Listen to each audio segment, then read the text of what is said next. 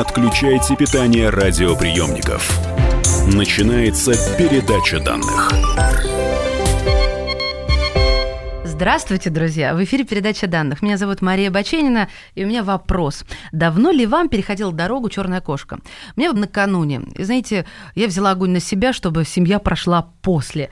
Ну, нормальная я. Кстати, «Комсомольская правда». Доцент Российского государственного гуманитарного университета, старший научный сотрудник Московской высшей школы социальных и экономических наук Никита Петров. Здравствуйте. Здравствуйте. Ну, когда вы говорили радиослушателям про черную кошку, да, я это как абсолютно нормально. То есть, а, как показывает практика и научные исследования, ничто, ни уровень образования, ни ваш культурный бэкграунд, ни практически никакая, вот, вот все, все ваши знания физики, в квантовой э, физике, в математике, в чем угодно, не...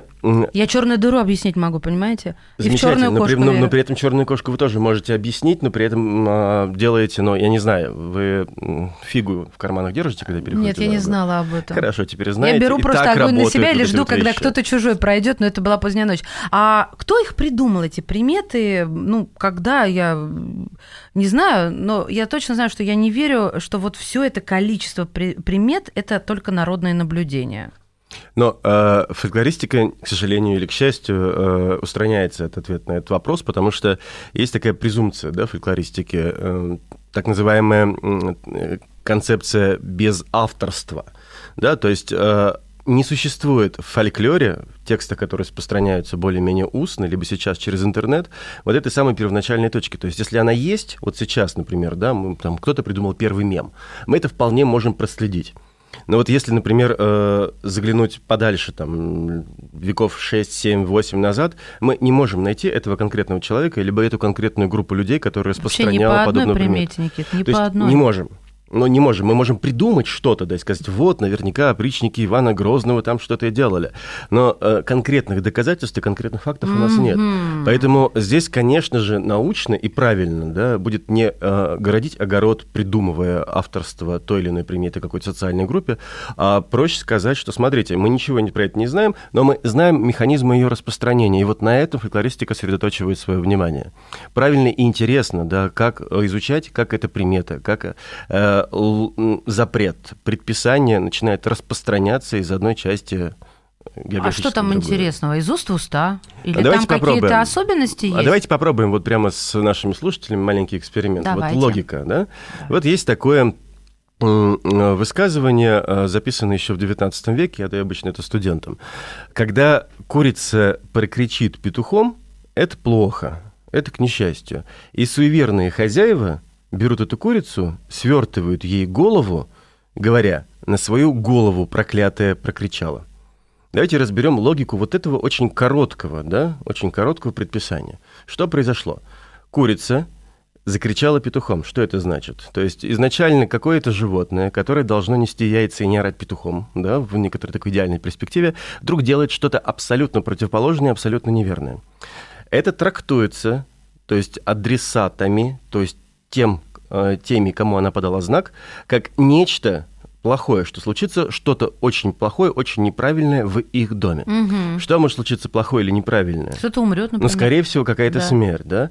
Тогда они идут к этой самой курице, берут и свертывают ей голову, говоря тем самым, отвечая на определенном логическом языке, определенным месседжем этой самой курицы, что смотри, вот ты прокричала к смерти, и вот она смерть случилась. А, так как распространяется? В, в чем вопрос? Это пока это логика, э, логика того, как это происходит, да. да, и как вообще это работает.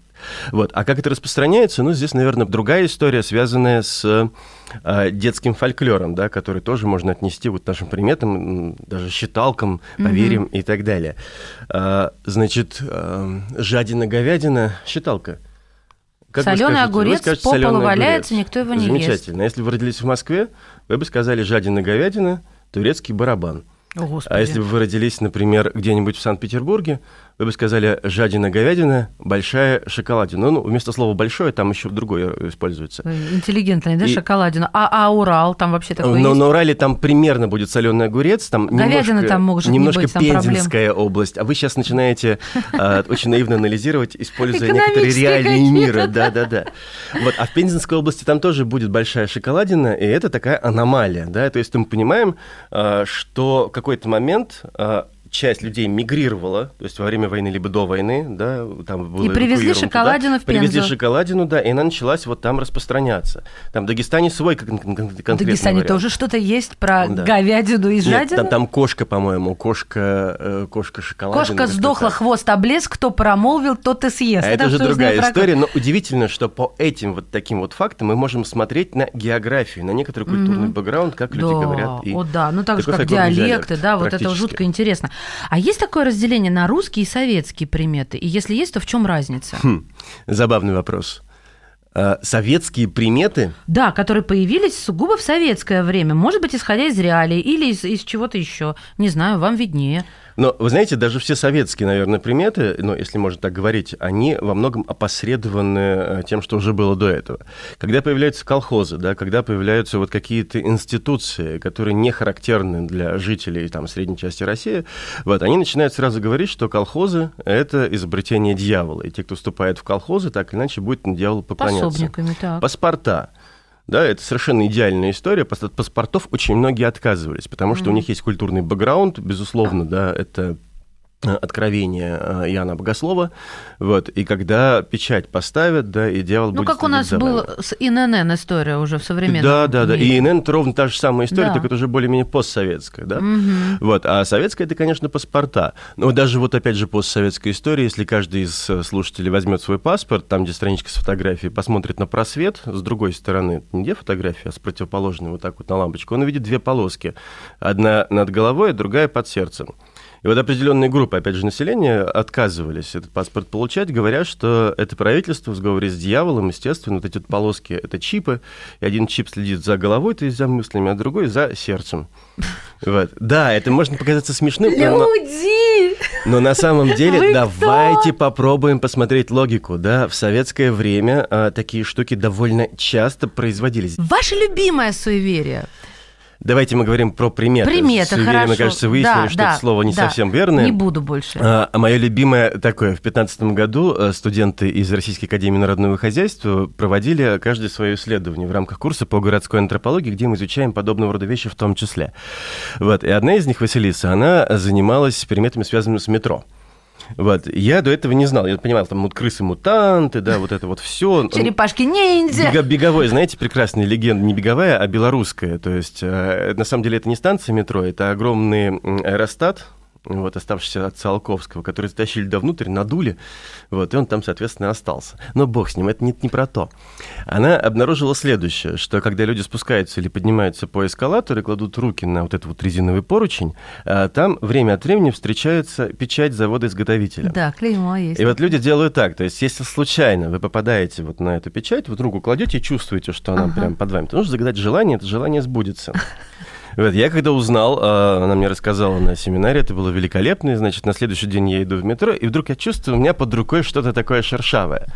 И какое было первое мое желание? Ну, понятно, загадать желание. Так. Да, то есть человек, который этим занимается, который, безусловно, должен быть отстранен максимально И всю от этого. подноготную знать, Но конечно. в любом случае вот эта вот штука, да, тактильность одновременно, знание о стратегически важной информации, что возможно мало ли, она начинает срабатывать на каком-то таком очень интуитивном уровне.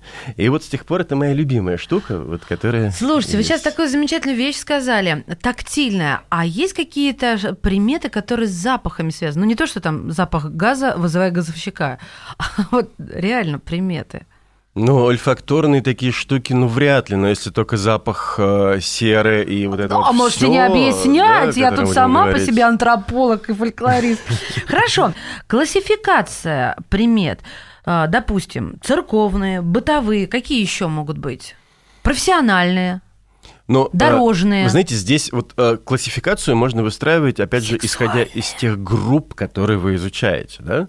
То есть самым интересным, наверное, для изучения являются приметы профессиональных групп, которые находятся в постоянной кризисной ситуации. Ну, например, там летчиков, да, там горняков, шахтеров. Космонавты. Вот, космонавтов в том числе. Вот, у бортпроводников и у летчиков, ну, понятно, да, это некоторые такие вербальные табу, запреты э, на высказывание. То есть нельзя говорить, это последний рейс. Как замучили все вот этим крайним? Замучили крайним, но простите. Если бы вы находились все время в ситуации, когда самолет, черт его знает, что там будет, Нет, да, мы же я не можем проводникам, бортпроводникам и проводницам это прощаю, причем заочно, наперед и авансом в множественные члены. Но ведь у всех сейчас крайне, и это омерзительно. Почему с точки зрения такой языковой нас? пуристики, ну, наверное, да, это омерзительно, но с другой стороны, мы же не должны быть прям совсем граммарнаться. Если человек должен, да, и пытается каким-то образом отрегулировать возможные последствия страшной ситуации, то ну бог с ним, ну ладно. Нет, в этом случае, в этом да, случае, это да. простительно. Мы продолжим, мы поговорим еще о, о детях. О детях. И, и про секс я что-то так загорелась поговорить, а вдруг, да, повезет. А, и, внимание, фольклорист Никита Петров в студии «Комсомольской правды». Не отключайтесь, это передача данных. Не отключайте питание радиоприемников. Идет передача данных. Радио как книга. Разливает воображение. Но для тех, кто хочет больше, мы ведем свой YouTube-канал. Все эфиры, трансляции, именитые гости, крутые спикеры, громкие заявления и провокации. Бурная жизнь прямо из студии. Радио «Комсомольская правда». Надо и сто раз услышать, и один раз увидеть.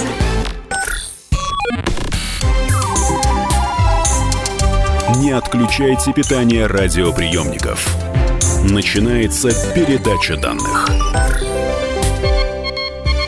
Мы вновь в эфире. У микрофона Мария Баченина, а в студии в гостях доцент Российского государственного гуманитарного университета, старший научный сотрудник Московской высшей школы социальных и экономических наук Никита Петров. Говорим о приметах. Ну, коль обещали, дети и секс – две неразделимые вещи. В хорошем понимании. Точнее, получается, секс и дети, чтобы последовательно соблюдать. Приметы про, понятно, интимные отношения, приметы, э, в первую очередь, если связаны с детьми, кто родится, мальчик или девочка. Давайте попробуем их объединить а, под один такой зонтик. Да? Это приметы, связанные с определением пола будущего ребенка и с программированием пола будущего ребенка. Тогда и секс, и рождение мы совместим в одно. Не согласна, я потом еще спрошу. Не уговаривайте. И самая простая вещь, которую все, конечно же, знают, да, хотя у нас есть УЗИ, да, мы уже легко можем определять. УЗИ это долго ждать, Какой формы будет живот, какой формы живот. И если живот, вот он такой э, выпуклый и острый, да, сейчас я показываю это такой мальчик. треугольник руками. Да, конечно же, это мальчик, а если вот такой вот круглый, это девочка. Круглый, широкий, а то потому что это девочки девочка. круглые, широкие. Вот, например, если у женщины а, лицо широкое, да, да еще и в пятнышках пигментных, да, да во время беременности, то кто будет? Девочка, она да, красоту конечно, забирает. Конечно, она красоту забирает, да, и вы видите логику перехода. А если лицо чистенькое, да, да и худенькое, мальчик, то мальчик, и страшненький потому что сойдет. и так ничего не надо, и страшненький сойдет. А я, знаете, еще знаю, у меня родственники любят э, посмотреть на затылок сына и сказать, у него будет сестра по косичке сзади. Ох ты, как вот за... так это волосы. я не знал. Есть что-то такое, знаете, ну, касательно интимных отношений, любви, которая с переходом вот в темное время суток, без детей? Самые, э, самые известные вещи, да, это, конечно же, когда вы ложитесь с женой или с мужем в постель, жены тайком подкладывают, поскольку они хотят девочку, да, это понятно в традиционной культуре, да, девочка, ну, это же помощница, а, да, в семье, да, очевидно. Да, да. Они кладут э, под подушку на мужнину половину э, тот предмет, который э, очень связан э, с э, женскими ремеслами в деревне. А, пяльца, например. А, пяльца, скалку, а, мутовку, все, Мутовка что хотите. это что, Мутовка простите? это такой миксер, это такая веточка, да, с корнем и палочками внизу, которым взбивали сметану, А, тесто, мешали. это как вот венчик. всё. Венчик, да, практически. Ну, Из елки обычно сделан, но не только из елки. Вот, и значит, он бедный, э, занимаясь э, любовью, вот уже автоматически, да, запрограммирован женщиной на то, чтобы рожалась девочка. Ну и обратная ситуация, если мальчик хочет э, парня, то он кладет, конечно же, под подушку э, там топор, нож, все, что а вот это интересно. Это уже прямо таки основной Но доходит инстинкт. иногда до совершенно прекрасного. То есть, когда э, они сговариваются вместе, там, кого они хотят, но если хотят девочку, то жена повязывает мужу косыночку, ну и начинается, собственно, сам прекрасный акт. Да. Все как мы любим. А, что-то на потенцию влияющее что-нибудь есть в приметах? Э, но это скорее не в приметах. Или это уже э, как бы... Да, да, да, давайте немножко укрупним. Да? Теперь мы говорим о фольклоре. Так. Вот, и, конечно же, в фольклоре и в традиционном, и в современном есть огромное количество штук, связанных с э, Силой потенцией. мужской. Так. Я не знаю, наверное, это вырежут из эфира, да, но самый, видимо, впечатляющий пример это специальные травки, которые нужно собирать. Вот, и когда мы спрашиваем, у нас есть специальные травки, чтобы у мужика, значит, все было хорошо, женщины обычно смеются, улыбаются, хихикают, говорят, ну, конечно же, есть. Там травка, хероставка. Вот, и здесь, конечно, семантика, да? А есть аптечное название этой? Ну, вы это вырежете, надеюсь, да? Нет. Нет, не вырежете? Но у нас же мат в эфире вроде бы запрещен. Ну, подождите, хероставка – это не мат. Из других э, более интересных штук э, это ну, различные действия. То есть мы говорим сейчас про вербальные формулы в основном, но и, конечно же, огромное количество действий с этим связано. То есть, например, нужно прийти, э, вот изгородь, да, я так понимаю, черноземья, она тоже сделана из дерева, из колев, из таких чаще всего, ну, из стволов да. деревьев. Вот, внизу они бывают заостренены, за, заострены. Так. То есть нужно, когда идет дождь, да, подойти вот под изгородь, острый кол, да, семантика, опять же, подобие. Подобие порождает подобие. Собрать эту воду, произнести некоторый заговор, да, то есть, ну, некоторые слова, как они называют. Эту воду собрать, подлить мужу в питье, вот, ну и говорить, как, значит, вот это вот жердина. Еще одна вещь просто. Простите, Хорошо, вспомнил, но так это бывает у всех да, рассказчиков. Да. Вот, самое, видимо, интересное в традиционной культуре, да, а, которая мне дико понравилась, это штука, а, связанная с приворотами и отворотами. Ну, все знают, есть заговоры, присушки. Ага. Это меня поразило. То есть нужно найти лягушку, лягуху, положить а, в муравейник, Значит, муравьи ее съедят. Лягушка, да. да, ну понятно. Дальше у нее, оказывается, есть две косточки. Одна из них похожа на такой крючочек, а другая на такую как бы лопатку. Да? И вот когда понравится кто-нибудь, нужно незаметно подойти, пройти рядышком, зацепить этим крючочком и на себя потянуть. Это и она, значит, будет с тобой ходить. Или а он будет с тобой ходить. это именно лягушка должна быть? Почему не курица, которую мы едим, и вот эти кости? Но лягуха, э, лягушка – это существо такое почти хтоническое, да, то есть оно между э, землей, под землей, водой и так а, далее. Вот это такой медиатор, потом часто используется это как мышь и так в далее. В какой области, я имею в виду география? Это, это, это север России, это Архангельская область. Там я почти, я, я почти уверен, что там полно кажется, лягушек, поверьте. Холодно. Так вот, а второй косточка, если надоело, там или надоел тебе Отвадить. партнер, а, да, отвадите все. Какие ветреные Прекрасно, в Архангельске барышни. А, и, и все-таки мужчины. Они тоже этим пользовались, думаете? Мне кажется, у мужиков всегда было такое скептическое отношение к этому. Ну, хорошо, спорить не буду. А вот э, про мужчин богатых, стоящих э, у руля, э, власть имущих, известно ли с исторической точки зрения, вот например, вы смотрите новости и угу. видите там, раз Путин поправил галстук, да, и вы понимаете, что это он, примета у него такая, то есть какая-то закономерность. Но я не знаю, это как пример.